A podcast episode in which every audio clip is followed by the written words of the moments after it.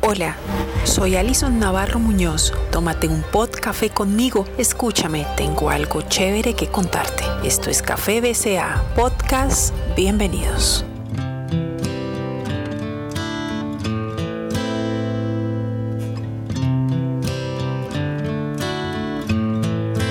Definitivamente es una decisión que tomada y ejecutada no tiene reversa, que no podemos entender, pero que sí podemos ayudar a prevenir. Hoy, la segunda parte de este especial sobre el suicidio.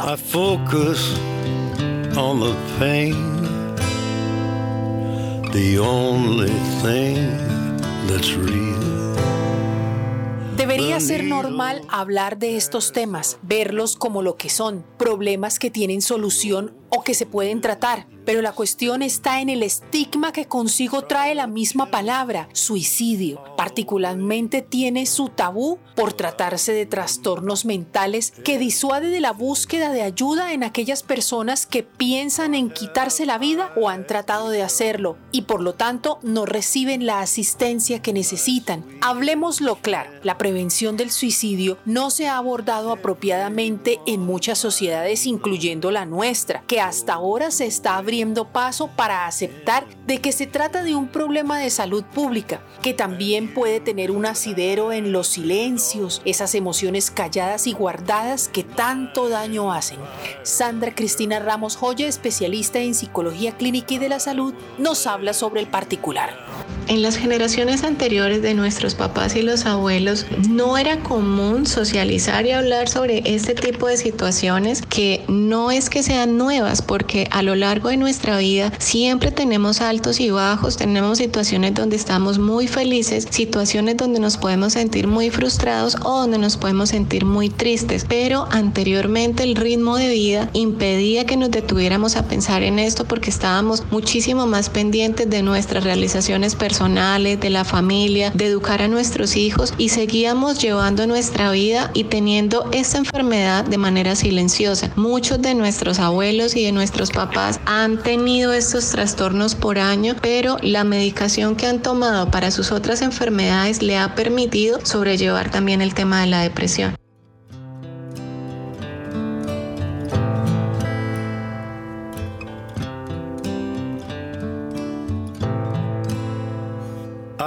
Esta es una de las aristas que se pueden presentar en adultos, pero llama la atención cómo los jóvenes asumen la decisión de forma radical. Se puede llegar a pensar que son una población vulnerable que no tiene elementos suficientemente estructurados para afrontar estos caminos sin salida. Quizás son jóvenes que carecen de la resiliencia que sí tienen los adultos. ¿Hormonas? ¿Falta de madurez? ¿Llamar la atención? ¿Una situación traumática? Tantas preguntas con las que se busca una simple respuesta. ¿Por qué?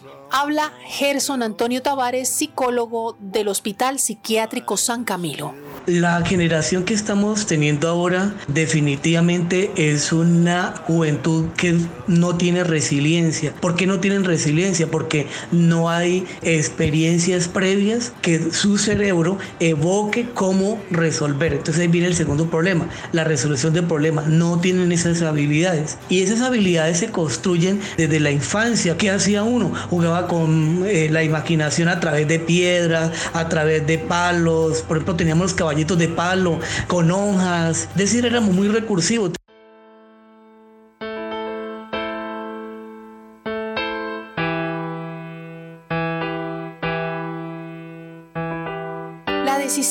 Que tome un menor de edad o un joven puede llevarnos a mirar que el entorno familiar ha sido débil o nulo. Los padres trabajan todo el día y sus hijos quedan en manos del televisor o el celular, que con películas, memes, posts, canciones, redes sociales y todo tipo de mensajes llenan la mente de estos muchachos de forma inadecuada. Inadecuada porque no hay esa interacción y comunicación mínima en la familia.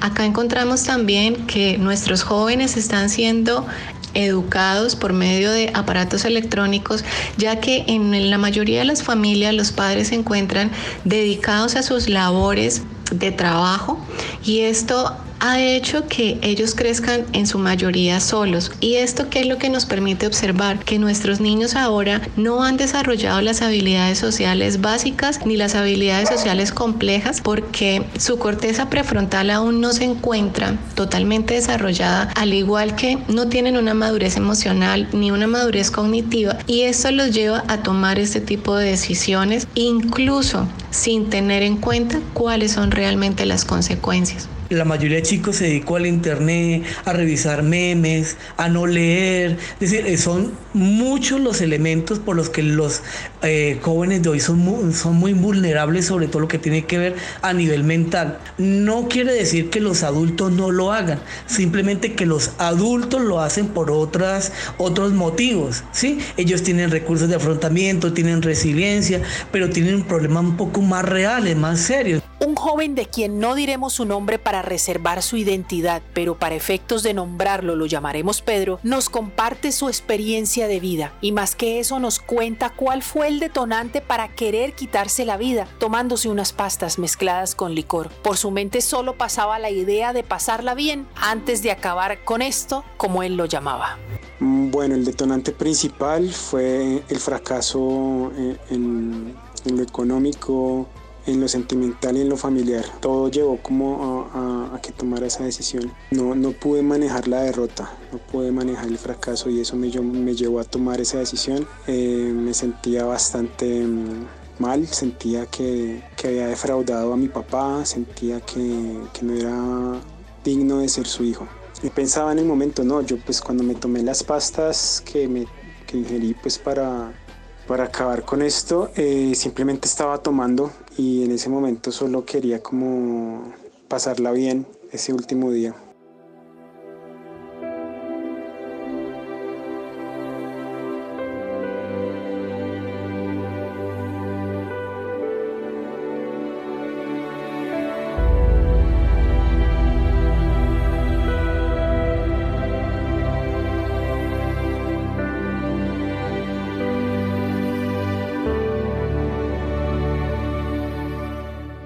Cobardía por no afrontar los sinsabores de la vida o de alguna manera valiente por arrojarse al vacío, cortarse las venas, colgarse de un travesaño, acciones todas con las que se aplica dolor para darle fin a la existencia. Haríamos mal en emitir un concepto y mucho menos hacer una crítica. Lo cierto es que quienes han tenido la fortuna de no irse para la eternidad encontraron de una u otra manera una opción, sea la que sea, que ha sido válida.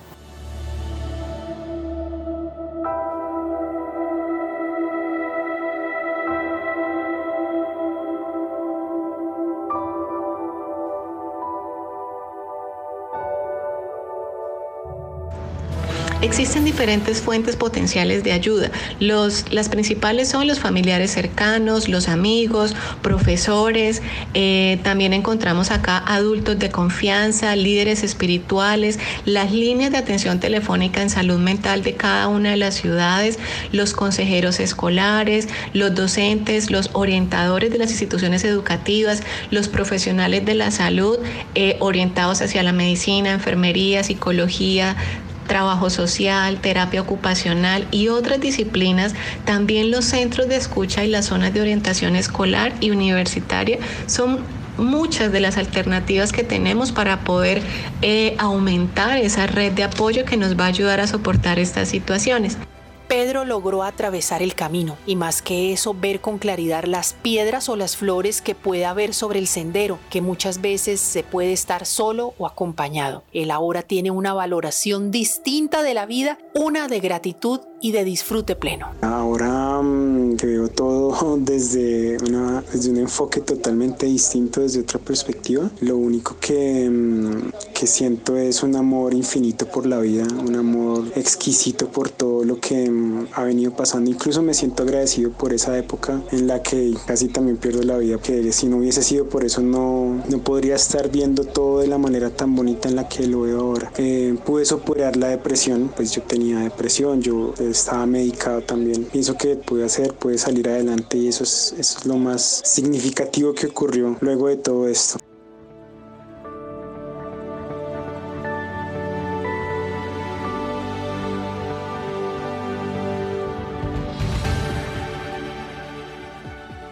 A propósito, antes de terminar, el próximo 10 de septiembre se conmemora el Día Mundial de la Prevención del Suicidio. Piensa que podrías hacer algo por alguien, escuchar, abrazar o brindarle una palabra certera, brindar acompañamiento.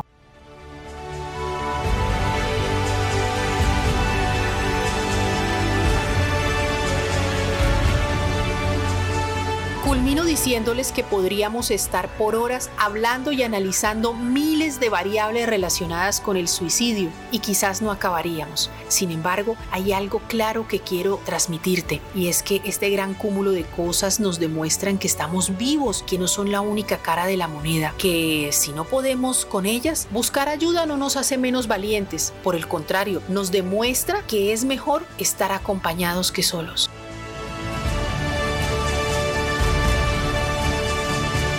La vida es una especie de bicicleta. Si quieres mantener el equilibrio, pedalea hacia adelante.